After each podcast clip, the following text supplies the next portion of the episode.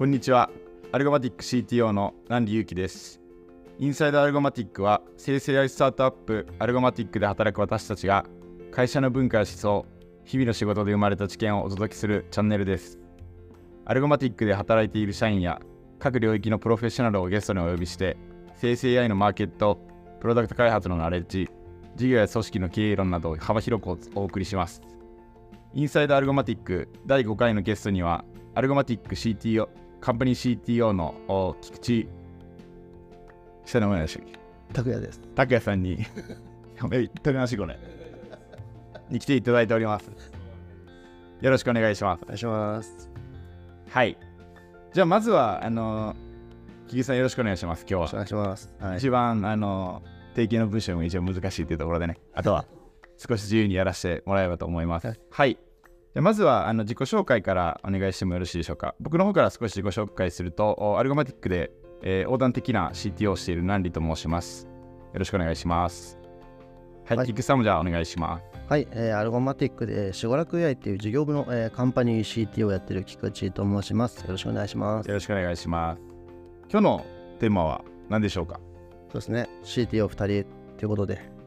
技術のお話をできたらなと。初めて技術の会が、はい。ね技術界ですね。はい。そうですよね。僕らの発信的にあまり技術的な話ってしてなかったので、はい。今日はあのある程度技術の話できればなとは思ってますお。願いします。具体的にはどういうトピックですかね？そうですね、まあ、僕らは最近こう LLM エンジニアリングってことを結構ね使ってたりするので、うんそのあたりの話そもそもどういう言葉なんだっていうとはいはい。お話できたらなと思ってます。わかりました。どどういう想定者の方に今回聞いていただくみたいなイメージですかそうですね、もうバリバリのこうエンジニア、バリバリのソフトウェアエンジニアでこう、はい。プロダクト作ってやるぜみたいな。形に届けばいいなと思ってます。はい、はいありがとうございます。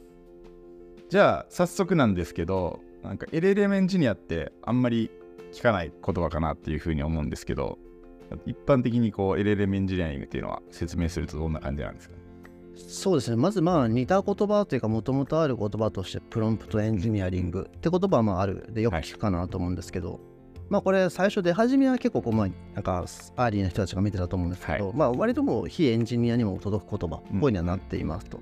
では、プロンプトエンジニアリングって何かっていうと、LLM にいろいろ条件とか制約とか与えて、まあ、いい感じの出力をするためするための制御うん。のまあ手法エンジニアリングだと思ってるんですけど、まあ、他にもこうプロンプト以外にもこういろいろ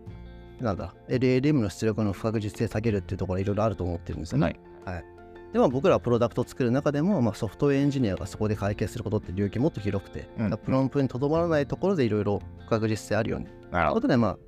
まあ、まとめて言うとこう LLM を活用するにあたり減らしていかなければいけない不確実性ってまあめっちゃあります。はい。でそれらが立ち向かうことをもう全般的に LLM エンジニアリングって呼んじゃおうかなと思っております。はいプロンプトエンジニアリングはよく聞くワードだと思うんですけど、LLM エンジニアリングの、まあ、一部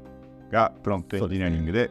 その他にも、お LLM の出力を担保するためにはいやらなければいけないことが、まあ、エンジニアリング側面からたくさんあるっていうはいご理解で、はい、よろしいです。はい、大丈夫です。はい。まあちょっとね、プランプロンプトエンジニアリングって言葉自体が少し、あの、まあエンジニア界隈ではネガティブなワ wording というか、あの、プロンプトエンジニアリングなんかみたいな、ちょっと文脈も、まああると思うので、こういうなんかワードを使ってるのかなっていう感じなんですけど、はい。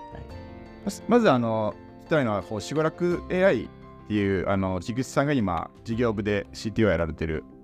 ところの説明、しごらく AI って何してるのっていうところと、うんしごらく AI でやってる、じゃあ LLM エンジニアリングみたいなところっていうのを、こうざっくり説明していただいてもいいですかね。はい、かしこまりました。そうですね、しごらく AI、まあ、そもそも何かっていうと、まあ、一番わかりやすい説明としては、まあ、法人向けチャット GPT っていう、こうまあ、分類される、まあ、ジャンルの SARS かなと思っておりますと。はいまあ、そもそも法人向けチャット GPT ってなんでこう求められるのかっていう話で言えば、まあまず第一に入力が学習されないというデータ機密性の話もそうですし、あとはまあ、えユーザー管理だったり、まあ、管理者、上質の方とか管理する方がまあ今管理できるための機能、まあそういう部分もあったりすると。まあ、加えて、えーまあ、ユーザーがこううまく LLM、生成 AI と付き合っていくためのプロンプトのテンプレートであったり、まさにプロンプトエンジニアリングのものですね。まあ、そういった機能があったりというのが、まあえーまあ、ざっとした機能の話になりますと。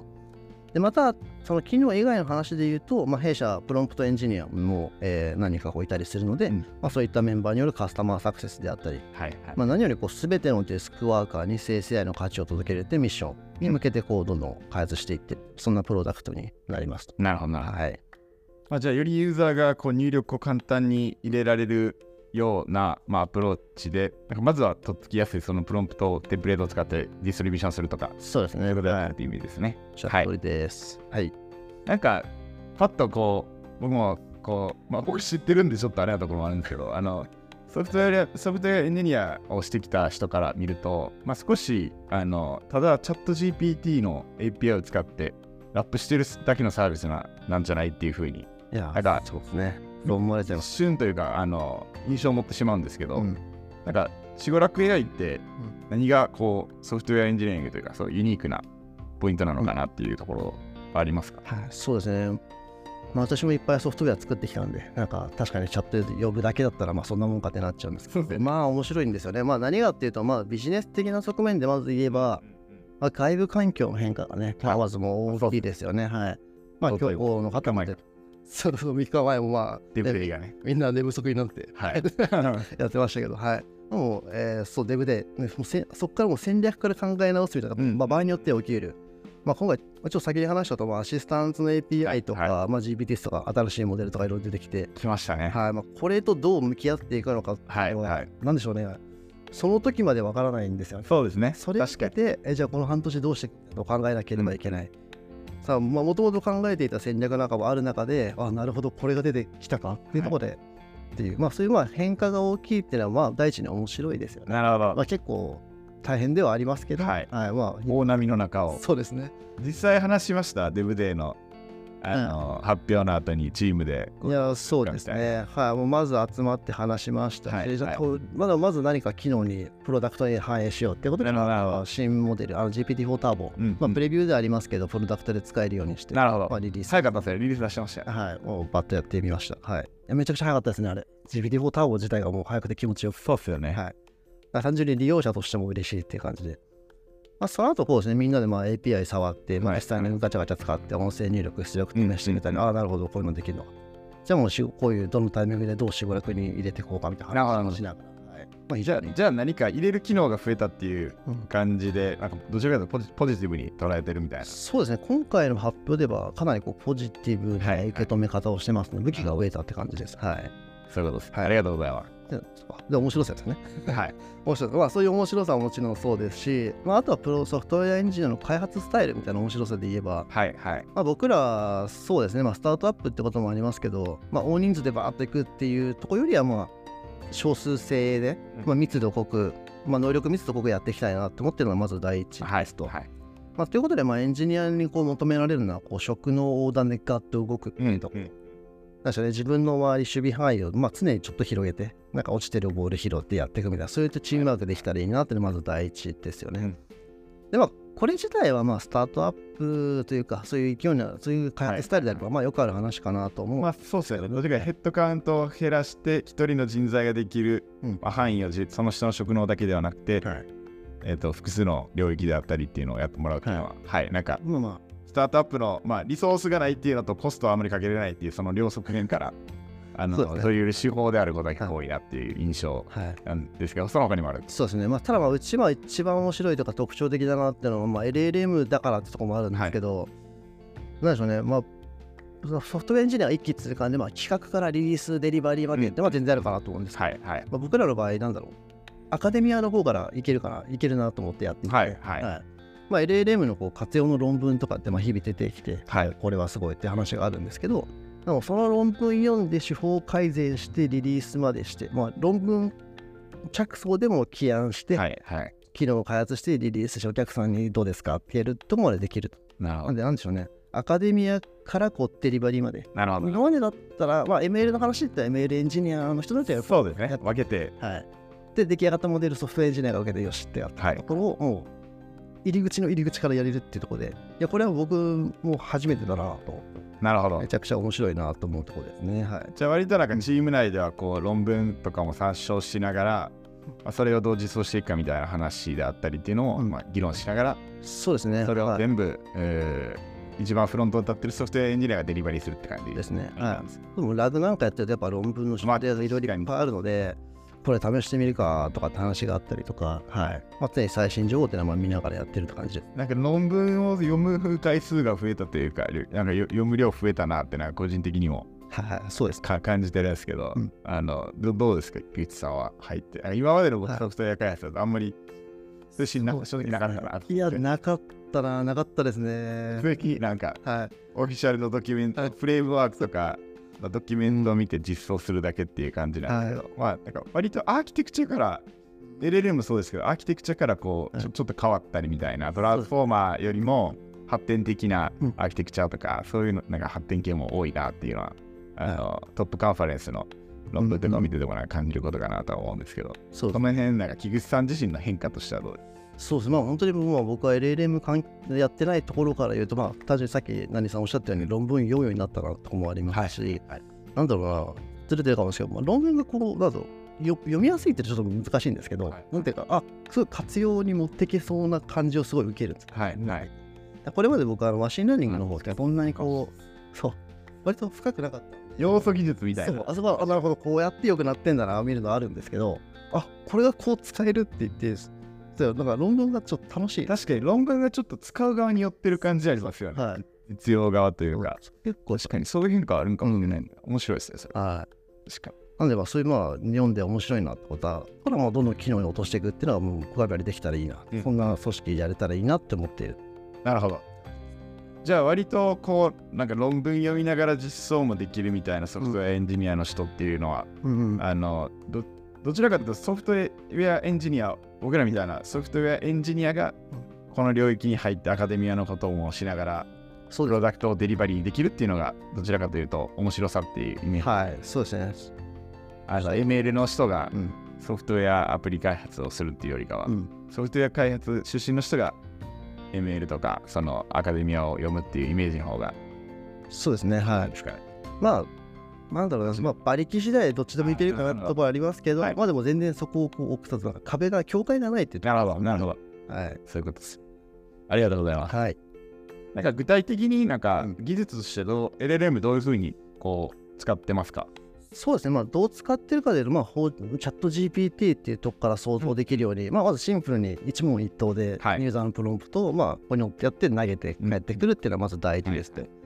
で、まあ、もう一つ挙げるとしたら、まあ、先ほどちらっと話しましたけど、ラグ、まあ、ドキュメントをアップロードして、それに対して質疑応答する。はいそんな感じの機能があったりするので、まあ、そのあたりはちょっと裏側でちょっとここにも LLM の呼び出しが増えてたりとか、そういうのがありますね。はい一。般的に信頼できるような外部情報を与えて、はいそれをベースに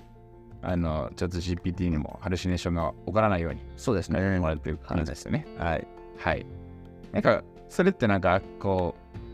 まあ、LLM なんですけど、なんか、ただの API 活用に、こう、まあ、実質今 GPT、まあ、4ターボも出ましたし、GPT4、GPT3.5 を含めて、まあ、基本的にはなんかこう、お API で提供されるのかなと思っていて、うん。まあ、実質はなんかこう、LLM、LLM とは言っているが、あの出力が不安定な API 活用みたいな、なんかイメージなんですけど、まあ、その時に多分大きく違うの今言ってた、えっと、出力がばばらけるところ、うん出出力がばらけるところっていうところに対して、なんかその不確実性をこう減少させるようななんか取り組みって、しばらくチームでなんかやられてるんですか？そうですね、不確実性。まあ、チャットの質問をして、チャットで返事が返ってくると、まあ、それはもう LLM の回送って帰ってくるとかはいの部分で、まあ、そこはあんまりそう大きく制御はしないんですけど、うんまあ、文書に対する Q&A って話で言うと、まあ、制御が必要ですよね。例えば、あのまあ、ありがちなのは、ドキュメントに書いてあることを質問して、じゃあ、ドキュメントには書いてませんでしたって言ったときに、はい一般的なことを話し出しちゃうってことまあ、LLM あるんですよね。嘘嘘の気がする。そう知らないけど。そうそうしかも一般の聞いてないしみたいな感じ まあ結構ユーザーの体験としては非常に悪いと。はい。まあ、そうすると僕ら何するかっていうと、まあ、ないときはないって答えてくれっていうところはまずやりたくなるんですよね。うん最初、これ言及されてませんと。ですです。まあそれで言うと、まあ、まずプロンプトで、まあ、そういう時はそういうふうにないない時はないって答えるんだよって教えてあげることで一定制御するするっていうのもありますし、例えばそれこそデブデーの前とかで言えば、じゃあ function calling 使って出力を制御する形で、えーない時はないってこう、まあ、出典を添えて返させることはいない時はないって答えたりとか、うん。そういうことをまあやっていたりはするんですけど、はい。まあ、最近また DevDay でこの JSON フォーマットで返せるようになったりとかっていうまた機能変化もあったりするので、あ、じゃあそこを活用した方がもっと筋がいいんじゃないかっていう。確かに、特定のフォーマットで返せるようになると、あの取り回しが聞きやすいエンジニアリング側には。はい。いや、めちゃくちゃ使いやすい。そうですよね。そうですね。はい。なるほど、なるほど。確かに、あの、さっき、あの、菊池さんもおっしゃってたみたいに、こう、外部環境の変化がそもそも、こう、すごく激しいなっていうふうに思ってて、はいあの、デブデーもそうですし、うん昨日、自分たちが乗っかってた、その基盤がそうですね。いきなり大地震が来て 移動しなきゃいけないみたいな。感じもなんかあるとは思うんですけど、なんか API 自体も結構変わっていくのかなっていうふうにはい、変わりますね。思ってて、はいその時なんかまあ今でも多分そうだとは思うんですけど、そのモデルのデプロイうんっていうのが外部に委ねられてる状況で、今までの ML, か ML 開発は結構違うかなと思っていて、はい基本的には、まあ、えっ、と、自社で運用してても、まあ、外部に運用してても、まあ、いいて SLA みたいなのがあって、えー自分たちでモデルの性能を評価して、うんそれを継続的に、えーデリバリーして活用していくみたいなはい。流れがあったとは思うんですけど、まあ、今回なんか性能変わったりとか、あのそもそもモデル自体がそ今までのものからなんか変わってしまうみたいな,、シーンも多いと思うんですけどそういうのはなんかどういう感じで対応してるんですか？そうですね、まあ、モデルがちょっと消えちゃったら分かんないんですけど、まあ、モデルをまあ使いた変えたくなることって、ね、いっぱいありますよね。まあ、このより性能がいいモデルが出てきたであったりとか、パッチを使った方がどうやらいい、はい。ね出てきたときに、まあ、僕らがまあそこいう意味でエンジニアリングって意味でやってることで言えば、まあ、モデルの切り替えっていうのはまあしやすくしていると。はいまあ、外部環境が変わっていくので、その外部環境の変化をちゃんと容易にこう乗りこなせるようにって、まあ、それはソフトウェアの設計はいまあ一般的なはい、そうですね。はい。で、まあ、具体の話で言うと、僕らはまあ LLM の呼び出し部分っていうのはまあゲートウェイとして、はいインターフェースで分離していますと。なるほどなるほまあ、ということで、まあ、まあ、実装の詳細に依存させないねって、まあ、ベターなソフトウェア設計のアプローチ。ということで、はい、どどの LLM を使うにしろそのゲットウェイ側で切り替。えれるように、はい。ゲットウェイ分離して切り替えれるようにしてるっていう感おっしゃる通りです。まあ、なんかすごい特殊なモデルが出たら、またその抽象化変えなきゃいけないかもしれないですけど、前はまあそこで、例えば OpenAI をまあ Azure に変えるとか、まあ、そうい。うところはもともとあれらは似ているとか一緒なので、やりやすいんですよね。じはい。はい。なるほどなるほど、はい。なんでなんかえっ、と今ちょっとお話はあったと思うんですけど基本基本的には今 OpenAI の、お API を活用してるって感じですそうですね、メインが OpenAI で、まあ Azure も今ちょいちょい場合によって使いながら、で、徐々にも Azure にシフトしていくっていうのが今、はい流れですね。はい。なんか理由あるんですか？そのあの OpenAI をそうですね。使っててなかなか申し上げづらいところであるんですけど、なかなか Azure の GPT-4 の申請が通らなくてですね。ありましたね。はい8月、7月のはい結構あれ待ってました。一気にでも変わってきましたね。はい、でももう今ではもうバース使える。なので、ああ、じゃあもうこれはもう全面的に切り替える。ってことで今やってるところですね。はいはい。はい。なんか実実際なんかその OpenAI 使ってるパターンと、なんか AOI、Azure OpenAI サービス使ってるところって、なんか大きく何が違うの、そうですね、基本的には変わらないっていう答えなんですけど、やっぱ細かい挙動違うんですよね。なるほど、なるほど。まあ僕らチャットインターフェースなんで、あのストリーミングで返事返ってくるようなインターフェースで読むんですけど、なんかそこの挙動は OpenAI と Azure でやや違う。なるほど。OpenAI のがなんかスムーズにフォームを返ってくるんですけど、はい Azure はちょっとバッファリングされて返ってくるみたいな挙動をしていて、じゃあちょっとレイテンシーがあって、塊で返ってくるそうですね。感じで、はいユーザー体験的にはじゃあ、OpenAI がいいいいっちゃいいんですそうですね、感じ方としてはそう。ただ、さ全体的な最終的なレスポンス速度は Azure の方が速いです。ああ、なるほど。鳴らすと？そう。ただ、まあ伝わるかなって感じですね。なるほど。わかりました。それでまあ、それでもやっぱり Azure になんかこう切り替えていく、AOI に切り替えていくっていうのは、なんかどういう意思決技術的な意思決そうですね、一番もう分かりやすいところでと思うんです。API の安定性ですかね。まあ、OpenAI ってそもそもそもこう SLA とか決めてやってるものでもないでしょうし、まあ、Azure の方はそのあたりも信頼もあるし、なんならこう、そうですね、いろんなお客さんに使っていくってなってくると、Azure 上で動いてる OpenAI っていうところの信頼性というか、なるほど、なるほど。まあ、僕らも信頼してますし、うん。はいまあ、僕らはこう、なんだろうな、デスクワーカー向けのサービスっていうことで、まあ、安定性というか安心、そういうところはまあ大事にしていきたいなと思って、まあ、Azure 考えてます。なるほど、なるほど。じゃあ、法人に向けてやってるんで、やっぱりそうです。SLA、はいマイクロソフトの SLA って具体的にはなんかうん99.9みたいなあれでしたっけ？Azure でもあった、ちょっと今、パッと今、嘘言っちゃったらなんで、ただまあ、はい、そういう規定はあって、まあ、きちんと安定しそれはないですですね。そうです。そうです、はいそれはお客様にまあ説明するときに、はいあの必要なことだからっていう話ですよね。ですね。なるほど。なんかオープン AI 以外でそういう他の、まあ、LLM えーの選択肢ってなんかいくつか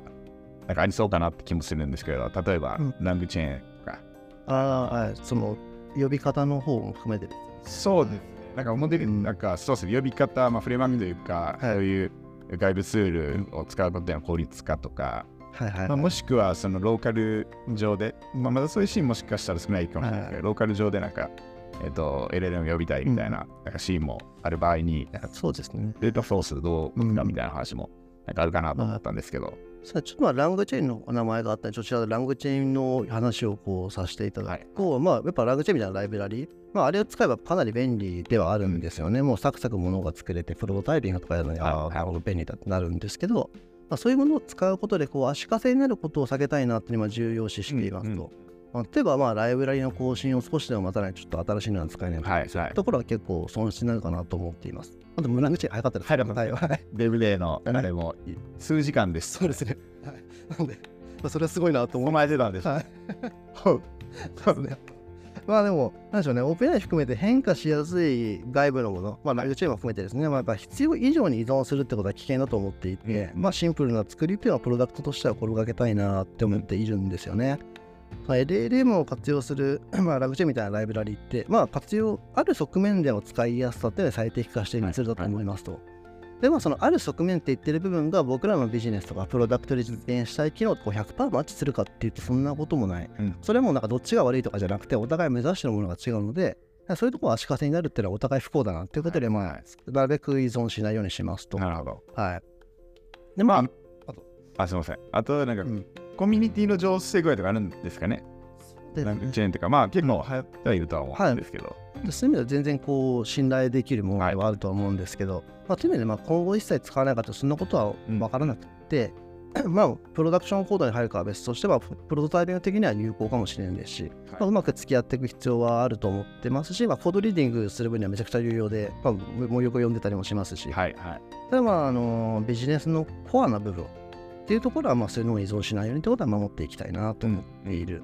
ですね、僕ら法人向けチャット GPT は、まあ、はいはい LLM ってまあ価値の源泉ではあるうんんですけど、確かにプロダクトの設計においてはあくまで外部のこう一依存要素一つっていうそんな扱いで設計しているってうん感じですね。うん。はい。なるほど。まあ、LNM 自体が、あの、依存性のあるこう外部変数というか、フレーミングはい。そうです。で、基本的にはあのそれをさらにラップしてるようなフレームワークがあったりっていうのは、まあ、便利であるが今は使わないみたいな。ねどっちかビビジネスがどういくかわからないのもあります。ですね。あ、そう。わかりました。あの、使ってると、あの、チャット GPT とかもそうだと思うんですけど、よくこう、なんか X とかにも、あ、X と初めて言います。すごい。X とかでも、あの、まあ性能落ちたとか変わったとかよよくなんかあありまするんですけど、なんかそのあたりって、うん。あのプロダクションに出してるサービスとして、どういう考え方ではい。なんか向き合ってるのかっていうのはまあ僕らもお客様にお金もらって提供してるっていうところもはい。なんかあったりするとは思うんですけど、うん。その性能の、まあ、劣化であったりっていうところが必ず、まあ、起きてしまうかなっていうふうには思ってるんですけど、なんかそのあたりどう考えてますか？そうですね、まあ、本来、べき論で言ったらこう LLM の性能評価っていうのはやった上で、まあ、こういう品質の回答を提供してますよってことはまあやっていきたい、やるべきだなっていうのは思っていますと。はい。まあ、僕らも普段使ってて、あれ、最近どうした？みたいな思うことが、まあ、うん感覚的にあるわけですよね。で、まあ、そこは定量的にも見たいし、見る手法も提案されているのがあるので、まあ、試してみたいと思うものの、今そこにまあコストをかけていないっていうのは今の判断にはなりなるほど、なるほど。ね。はい。まあ、言うて僕らまあメジャー、まあ、今、OpenAI ってまあメインに使ってますけど、はい Azure はい含めてですけど、まあ、メジャーな LLM の選択肢が増えてきたときに、まあ、どのモデル、どのモデル使うかっていう、まあ、そういった構造になってきたときに、なるほど的に判断するっていうところが、まあ、今、や考えているところですね。じゃあまあ今はどっちかというとみんなが巨人の方に乗って使ってるんで、うんそれを疑そうですねう。ところにコストかけるんで、ですね。まあ、そこ下がってきたところで、じゃあ何ができるだろうみたいなところもあったりしまあ、確かに変わられても僕らも何もできないです。まあ、プロンプトの工夫とかにはなるんでしょうけど、はいそういうのは見れて方がいいのは確かですね。あそういうことですね。はいでなんか中長期で見ると今言ってたみたいなこういろんな LLM が出てくると、おまあ、どうしてもやっぱり数増えると品質が、まあ、わ悪いというかあの汎用型ではなくて特化型のものも出てきたときそうです。結局評価しないとリスクははい。高まっていくよねってそうですね。はいまあ、いろんな機能でいろんな LLM を使ったときにこういう用途でこれはハマってこれはハマんないじゃあこういうふうにしようかって、まあ、そういう意思決定ができていくと、うんうんうん。うんなるほど。確かにそうですよね。うん。ちなみになんか、うんあの気になってたのはあの例え例えばユースケースによって結構こう汎用的なものじゃな、うん。汎用的な LM じゃなくて、うん。もう少しこう特化した、うん。あのドメイン特化知識とかをこうファインチューニングしながら、うん。このトピックはこの LLM が回答するみたいな切り替えって、うん。なんか中長期で見たら起こってくるのかなって僕ははいはいあのシグラク AI のサービスを見ながらうん。考えてたりするんですけど、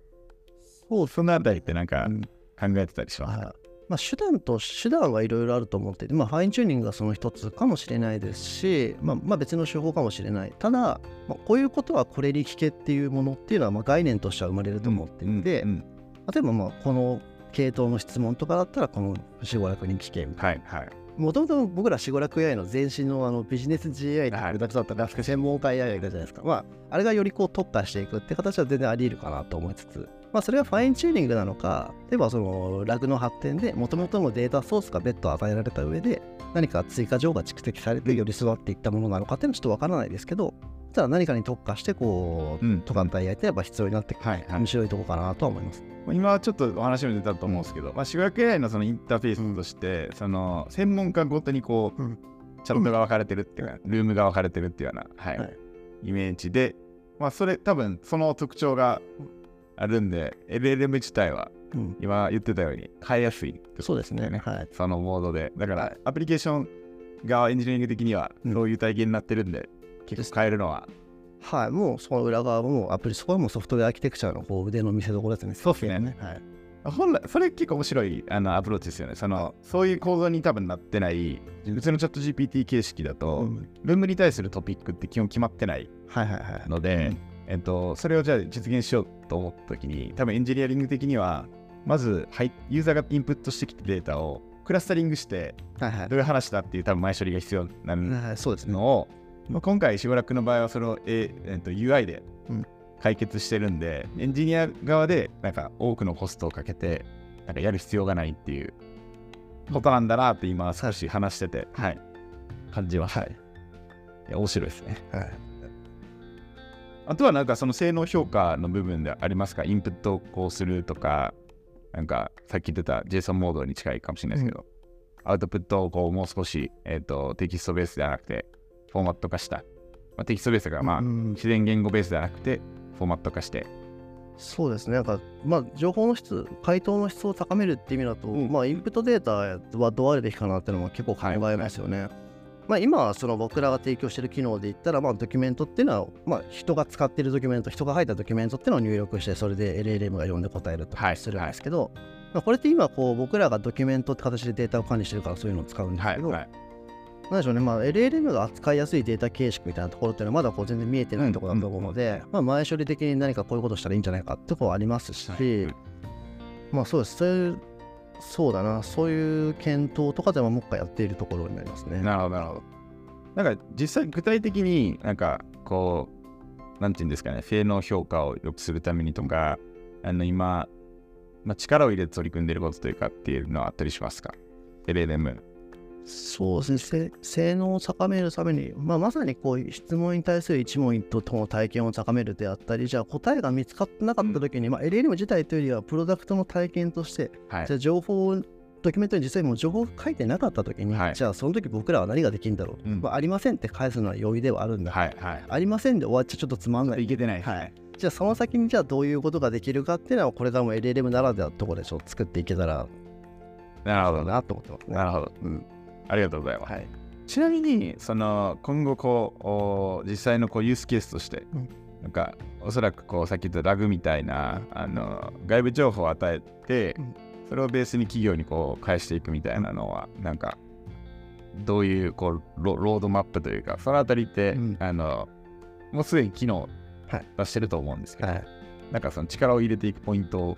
としてはどうなんそうですね、まあ、いかにも実際のユースケースにはめていくか、日々の業務にもうで入り込んで耐える形に持っていくかっていうのがまず第一ですと。その時になった時に、まあ、一つまあデータソースっていうのはめちゃくちゃ大事かなと思っていて、はいはいまあ、今はドキュメントアップロードするとかもやるんですけど、まあ、それよりかまあまあ Slack だったり、 Teams だったり、いろんなデータソースはある。ちょっとめんどくさいよね、うんそのうん、ドキュメントをこう上げてみたいな。そう。そうなんですよ。まあ、なので、まあ、自動で勝手には使えるべきだろう。まあ、一利用者の気持ちだと思うので、そういうふうにはしていきたいですね。そういうことですよね。でで、データソースは、なんか、どういうのがいいですかね？その、 Notion とか、そうですね。はい。もしんってぐらい。 Notion、それは、まあ、会社さんでも Confluence だったり、Google ワークスペースだったり、うんまあ、ドキュメントが溜まってるところってあれば、もう多分その会社さんこれ使ってればこれがいいってことは絶対あると。はいはい。うん。そこはどんまあ、連携していくと、やっぱまあ体験としてはどんどん活かされていくし、データも増える。で、LLM も賢くなる。うん感じで、はいいいかなと思ってますね。ドキュメントを、なんか、食わせるというか、あのドキュメント管理ってめちゃくちゃこう、企業におけるコミュニケーションの、なんか今最適化な気がしてて、はい。文字が、まあ、日本は識字率が高いんで、うん文字が読める。はい。えっ、と、まあ、っていうのが一番大きくて、それをドキュメントとして、まあ、しかも音声より早く理解できるっていうのも多分あると思うんですけど、そういうのもあってドキュメント文化っていうのはすごく多いですね。強いかなとは思うんですけど、はい。なんかそのドキュメントっていうのは、なんかいろんな特特性あるかなとは思ってて、ドキュメントというか文章、うんコミュニケーションのうんうん。チャンクっていうんですかね、はい。いろんな特性あると思ってて、まあ、僕らが Slack でやってるような、うん。あのまあ、フロー型のコンテンツと、あのいわゆる仕様、うん。開発の仕様を書いたりする時のドキュメントって結構、ストック型で特性も違うなっていうふうにはうん。思ってるんですけど、なんかそれをこう LLM にどう活かしていくかみたいなのって考えてたりします。そうですね。まあ、いいくつか実験してみて感じるところで、でも、はい。フロー的に情報をポンポン突っ込むだけでも、結構いい感じに動いてはくれるなるほどなるほどね、レームとしては。あとは、そのストック型の情報に対してフローの何かを足してってことでも、なかなか情報の更新っていうのもできてそうに動きますし、はいなんで、まあ、そこを、そうですね、短文をそのままどんどん、まあ、ストックフロー型のとか、どんどん短文を突っ込むって形がいいのかもしれないし、あるいはフロー型のものだとしても、フローのところをある程度サマライズした上で、それを格納してレールに食わせるのがいいのかもしれない。なるほど、なるほど。うんこの辺はちょっといろいろ試してるって感じです。はい。今なんかその、すみません、ちょっと前後するかもしれないですけど、そのララグで今、あのアーキテクチャをある程度組んでるとは思うんですけど、どういうシステムフローとか、どういう考え方でこうそのドキュメントで食わ食わせてるというか、そうですね、まあ、今までまあ基本的にシンプルなところで、まあ、はい。ドキュメントが、まあ、一般的なラグ、まあえー、とドキュメントがあって、それもベクター化して突っ込みますと。で、うん。まあ、いわゆる、えーと質問文から、まあ、適切な関連質問がセンテンスを持って、そこで答えられてるのが基本的なラグの形としては作ってますと。じゃあ、それに加えて、じゃあ僕らはよりこう精度を高めるためにどうするかっていうのは、プロンプトもそうですし、じゃあ、ある程度フォーマットで出典も出そうって話なるほど。機能を入れてみたりだとか、そうですね、そういったところをやっている感じですかね。そうなんだよね。まあドメインによって出店ないと結構厳しかったりするっていうようなですね。言って部分もあってとですよね。最終的にこう質問、回答を受けて、それを受けて責任取って行動するのって人間なんで、まあ、人間がそこを CG で足りる情報っていうのはやっぱ、そうですね、あの LLM からの答えといえど、やっぱ出典はやっぱあるとやっぱ違いますよね、安心感は。うん、そうっすよね。確かに、あの、特定の領域の時は、例えばプレゼン作る時の資料結構、最初出してくれないの使えない。そうですね、誰の情報誰がいいか。なるほど。確かにそれは本当にありますよね。なんかちなみになんかこう、なんかそのシグラクの進化としてエンジニアリングとしてなんかどうなっていくのかすごく興味があって、うん。あのっていうのは、あの、なんか、まあ、ある種チャット GPT では誰にでも使えるっていうようなインターフ、あのユーザーインターフェースはい。が本形だと思うんですけど、はい。なんか仕事を楽にするって多分コンセプトで仕事楽だと思うんですけど、うんその場合もう少しなんかこう仕事楽になりきってないなって感じは多分あると思ってて、その、うん。なんていうんですかね。メール例えばメールを送るときに G メール開けて、はいはい。で送るメールをこの人宛てに送るメールを考えてくださいみたいなのをしばらくで入れてはい。でそれをまたコピペして戻すってなんかステップ数多いなと思ってね。なんか別のタブ開いてみたいなの結構、はい、苦痛だないやおっしゃるって思ってて、はい。でそれぐらいの作業量やったらもう自分で打っちゃおうってやっぱりなってしまうシーンもなんかあるんですけど、はい。死後楽でこう具体的に対象としててなんか大きなペインがうんありそうなところとか、あの逆に今みたいな考え方ってどういうふうにこうテクノロジーとしては解決していくべきかみたいな。そうですよね。まずなんかお全体の話で言うと、まあ今、シゴラク、なチャット GPT もそうですけど、うん LLM を活用するときって基本的には僕ら能動的に LLM にアクセスしに行くんです。そうですね。そう。ただまあそこってまあそれっては今の現状の形でしかなくて、はい。あなたも LLM の方から話しかけてこいよって。間違い俺はこれやろうとしてんだ言ってくれよみたいな。そう。っていうのは、まあ、それを実現する技術っていうのはまあ全然あるとありますし、はい。まあ、さらにまあ、もうか最近出てきあのーうん。すごいなって思うところで言うと、音声認識、音声発話、画像入力出力、まあ、チモーダム的なところですよ。はい。まあ、ありとあらゆる情報が使えるようになっているので、なんでしょうね、あの僕らが今 LLM、まあ、チャット GPT 使う時の面倒くささというか辛さって、やっぱいかに情報量入れ、いっぱい情報入れてあげないと答えが返ってこない。いかにコンテキストいっぱい当たるかだと思っていて、はい。でも仕事楽仕事を楽にするって意味では、まあ、もよく皆さん言いますけど、自分の分身が欲しいと、うんまあ、そういったアプローチに近いと思っていて、なんだろう、まあ自分のコンテキスト、日々生きてきたものっていうのを仕事楽にどんどん勝手に吸収してもらって、はい。はい。あもう今これがやりたいんだろうっていうのを、ううんもうなんだろうな、勝手にこう汲み取ってやってくれる。まあ、それがある種の気持ち悪さが最初あるかもしれないんですけど、うん。例えばそういうもう LLM がもうどんどんどんどん前のめりにやってくるっていう世界、そういうふうに作っていきたいですね。なるほど、なるほど。うん。じゃあなんかこう、うんうんまさにあの、オープン AI も目、目、目、口、鼻、耳、まあ五感が多分できていく、ね。まあセンサーかなっていうふうにそうですね。考えれると思うんですけど、まあ、シグラクとしてもそういうセンセンサーを増やして、今言ってた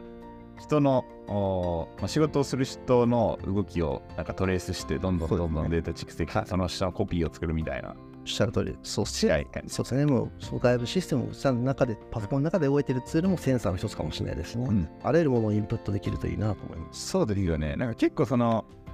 インターフェースって今後変わっていくのは、うんサマルトマンもあの、ソフトバンクとハードウェア作るみたいななんか話だったと思うんですけど、あの個人的にもハードウェアの形変わるなと思ってて、明らかにキーボードを打つより話す方が早い早いですね。んですけど、今の仕事においてはやっぱりキーボードが一番入力として安定するっていう、はい多分そういう部分があります。なんかうんあるとは思うんですけど、カードの形も結構変容していくと、あの、よりこうなんか仕事がこう楽になったりとか、生活が楽になっていくかなとは思ってるんですけど、うんあの、集落側で今、ウェブで提供してる、ウェブのみで提供してると思うんですけど、はい。そのあたりのなんか提供方式とかってどういうふうに考えてるんですか、そうですね、もう、まあ、ウェブの今、WebUI 提供してるっていうのは、まあ、それが一番作りやすいし、はい。解けやすいし、まあ、えー価値を感じてもらいやすいっていうところで WebUI やってますと、まあ、それが今、この形が全てかっていうのは完全にそういうことではなくて、はい。まあ、えーその時なんだどういう体験が良いかところによっては、もうモバイルアプリもあり得るかもしれない。なるほどだから謎の新規ハードウェアかもしれないですし、はいはいはいまあ、いろんな形でまあ仕事を楽にする、まあ、全ての人に生成の価値を届けるっていう、まあ、ミッションに向かったらもう何でもやっていくかなと思ってます。じゃあ、しばらく AI チームとしては、ウェブ開発のみっていうよりかは、何でも、そうですね。その提供するならどの、どのデバイスとかアプリケーションでももう何でも作っていくぜみたいな。作るぜって、それ私もハードウェア好きなんで。そうですよね。もともとフードテックで、まだそれは違う話で、ナンバー2か3の話だったと思うんですけど、もともとハードもやられてましたもんね。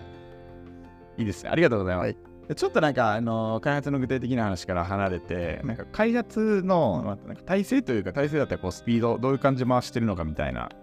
ところで言うと、あのそうですね。はい。はい、どんな感じなんですかそうですね。開発スピード、まあ、まあ、もうクイックにやろうっていうのはまず第一ではい言いますと、そうだな。まあ、これも LLM 関係なくて、純粋な開発ってになるんですけど、まあ、例えばよくあると、あの Git をどう使うみたいな話が昔あると思うんですけど、まあ、うちはシンプルに Git フローではやっています。うん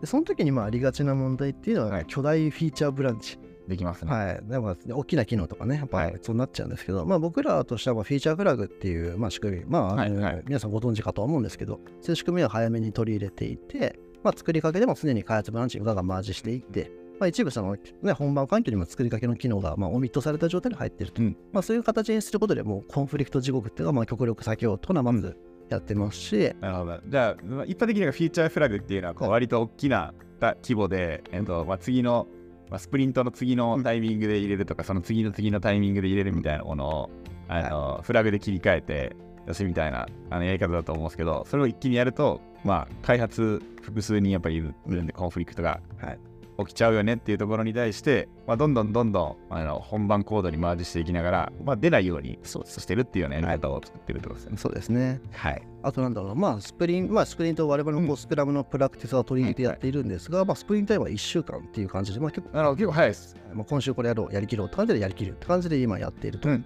まあ、2週間って長いんですよね、こういうの確かに長いですね。業界というか、まあ、はいやってると。2週間、状況すごい変わるので、まあ、1週間っていう単位で、まあ、なるべくクイックに回すってことをやっていると。はい。イベントはどうなんですか？その、はい。なんか、あ僕もいろいろこうチューニングし今までこうスクラム開発やって、うん。なんか1週間だと、あの一般的なスクラム開発のイベントを行うと、はい。ちょっとトゥーマッチすあぎてほとんど話してるやんけみたいな感はい。じがするんですけど、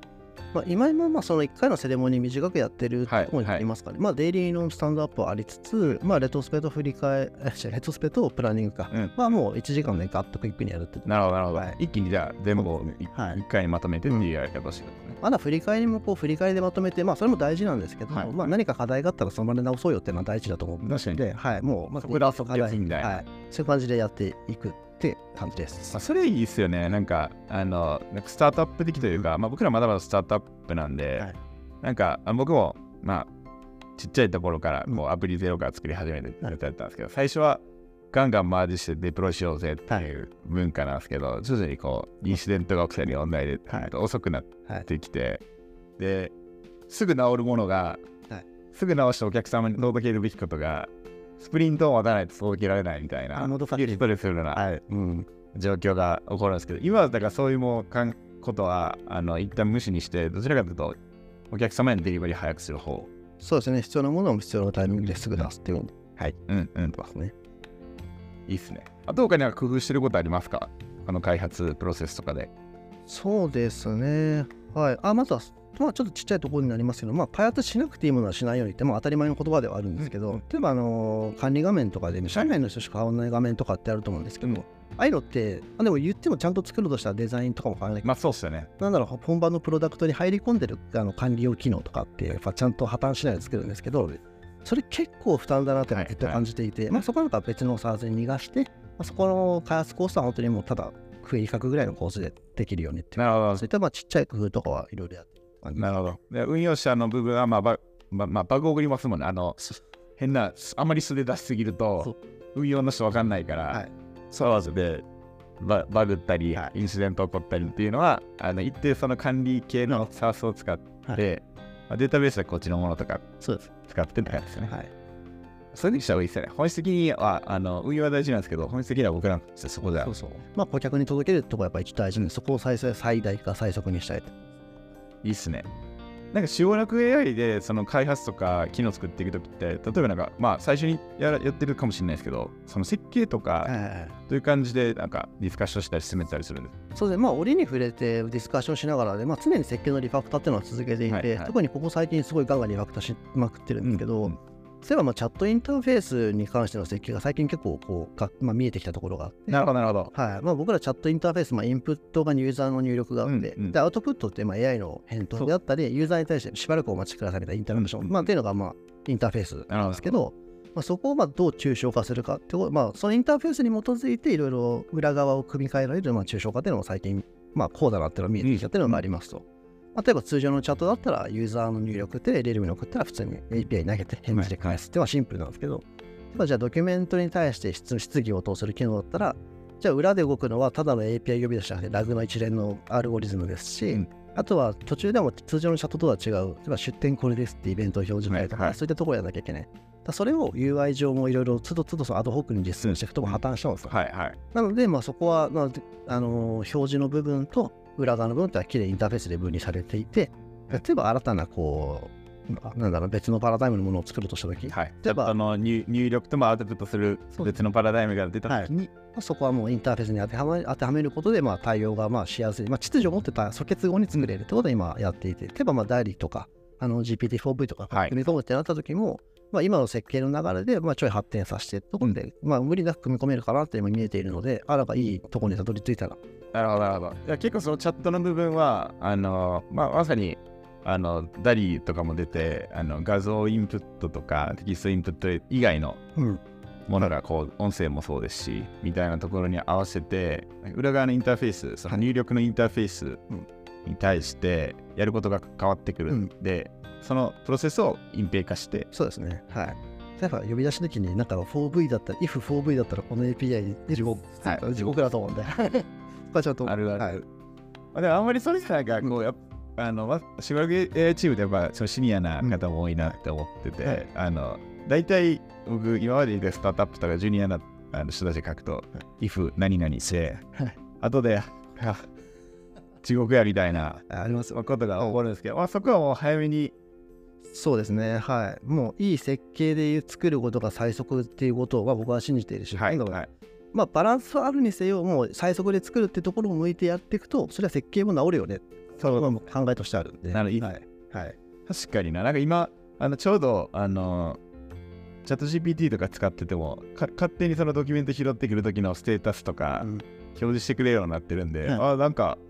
うまいことやってるなと思って。そうですね多。分そういう今言った言ってた、あの素結合な仕組みにして、実際の処理をこう隠蔽化するみたいな感じでやってないと、うん。あれめっちゃ大変そうやなっていう。ですね。あれやるためにいちいちなんか、代行工事してたら大変なんで。そういうことですよね。うん。まあそれってなんかそのユーザーインターフェースに対して、うんえっ、と、なんかささっき言ったそのローディングでも何でも最初持ち返されてもいいんですけど、そういうなんかユーザーインターフェースとしての表現っていうのは、うんまだなんかベストプラクティスな、ないなと思ってなんかそれもあるからそういうなんか仕組みにしてるっていうイメージですか？でおっしゃる通りです。もう試行錯誤で、まあ、しばらくお待ちくださいのクルクルを出すっていうのがいいのかもしれないし、はいあるいはなんか、それなりにちょっといい話がポンって tips で出てるとかの方が嬉しいかもしれない。はいあ確かにまあ、いろいろあるんですけど、そこはもう細かく試せるようにしたいな。なるほど。素晴らしいですね。はい、ありがとうございます。ありがとうございます。まあ、今後、なんかあともう一つ聞きたい、今後何やっていくかみたいなところ、しばらくチームで、うんチームで今後のうんどういうかロー,、まあ、ロードマップというか何やっていくかみたいなところのお話聞ければなと思うんですけど。そうですね、まあ、まず大事なのはユーザーに価値を届けるということで、まあ、ユーザーがどういうインターフェースに価値を感じるのか、うんまあ、そこを掘り起こして、まあ、ユーザーの声を聞いて、なるほど、こういうのかって実現していきたいっていうのがまず第一ですね。で、まあ、LLM と向き合ったプロンプトワークフロー。ワークフローですね、そこをしっかり定義して、うんうんの業務に組み込む、どんどん使ってはい。もらえるような組み込み方をしていきたいなと思うんっております。なるほど、なるほど。テクノロジーがある側面でいうとどういうところあります？はい。それでもうさっきもちらっとなんかちょっと先走ったとこあるんですけど、はい。はい。まあ、そうですね、もうウェブ、例えば WebUI とか、じゃあそれから別の UI もあり得るかもしれない。うん。うんまあ、今は WebUI が一番届きやすいと思うけど、はい。はい。もうそれが別になったら別のものも作り得りますし、まあ、いろんな技術、まあ、この間も発表もありましたし、まあ、画像入力、画像出力などいろいろありますし、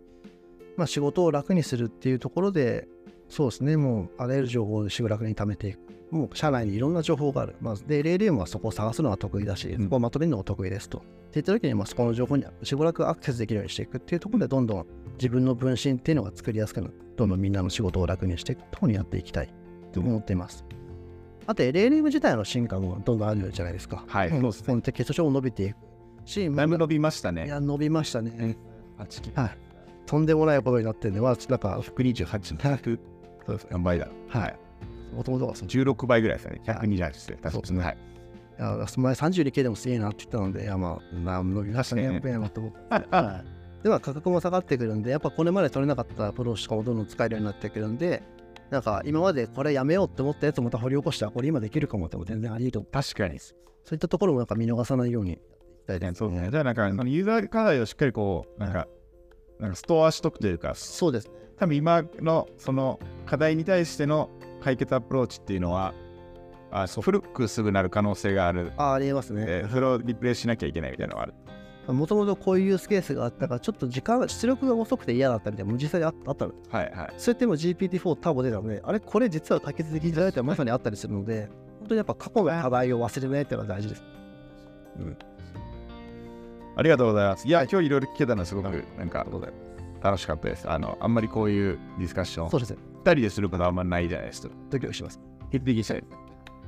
最後にあのさ採用、改めてこう、はい、はい。どういう人をしばらく AI でなんか働きたいかみたいなところと、まあ、はい組織とかチームの、おまあ、カルチャーとか思想があればお話しいただければなと。はい。そうですね。まあ、どういう人かっていうと、まあ、さっき最初の方喋りましたけど、何より今ソフトウェアエンジニア、うんソフトウェアエンジニアにゴリゴリやっていくっていうことで、そこにも強いソフトウェアエンジニアの方と出会っていきたいですし、まあ、その上でこういいものを作るっていうところにこう手段をなんかなんだろうもう手をどんな手でも取るような人がいいなと思って、うんうん、顧客に会いに行くもそうですし、はい、論文読むし、もう本当に目的のためなら手段問わないで何でも勢いと熱量で限りがそんな強い話で。だからもう一緒にやりたいなと思いますはい。はい。で、まあ、組織の話で言うと、そうですね、あの少数生で道を切り開いていくってまず第一歩です。そこはもう、ガッと、まあ、密度高いコミュニケーションの能力ってところで突き進んでいくのが第一。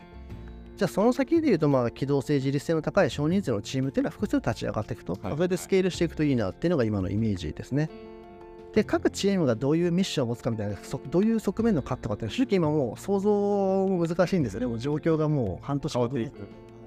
ただまあ基本的にはもうアジリティが大事だと思うんで、はい、まあそれそれぞれのチームがもう企画から、まあなんならですね、サーベイ、アカデミアのとこからはリリースのところまで一致感でやれるっていう体制をずっと維持した状態が、まあ、ここはいいんだろうなっていうのは今の考えであります。そうですね、やっぱいい意味でこう、一人一人でこう影響力が大きいというか、うん、そう。いうチームで組織やっていきたいなと思っております。はい。とにかくまあデリバリーをデリバリーとそのデリバリーした価値を最大化するためにみんなが横断的に動けるようなっていうのは目下目指すところで、まあ、状況変わっていくんでそれがみんなが変わるに応じて動きできるようなそう。お変わった。いいそのギャーッとみんなでガンガン変えていけるんですね。はい、うん、ありがとうございました。はいありがとうございます。1時間ぐらい話したんですかね。はいあの今日はあのしばらく AI カンパニー CTO の菊池さんの菊池さんといろいろ技術のディスカッションをしました。ありがとうございました。ありがとうございます。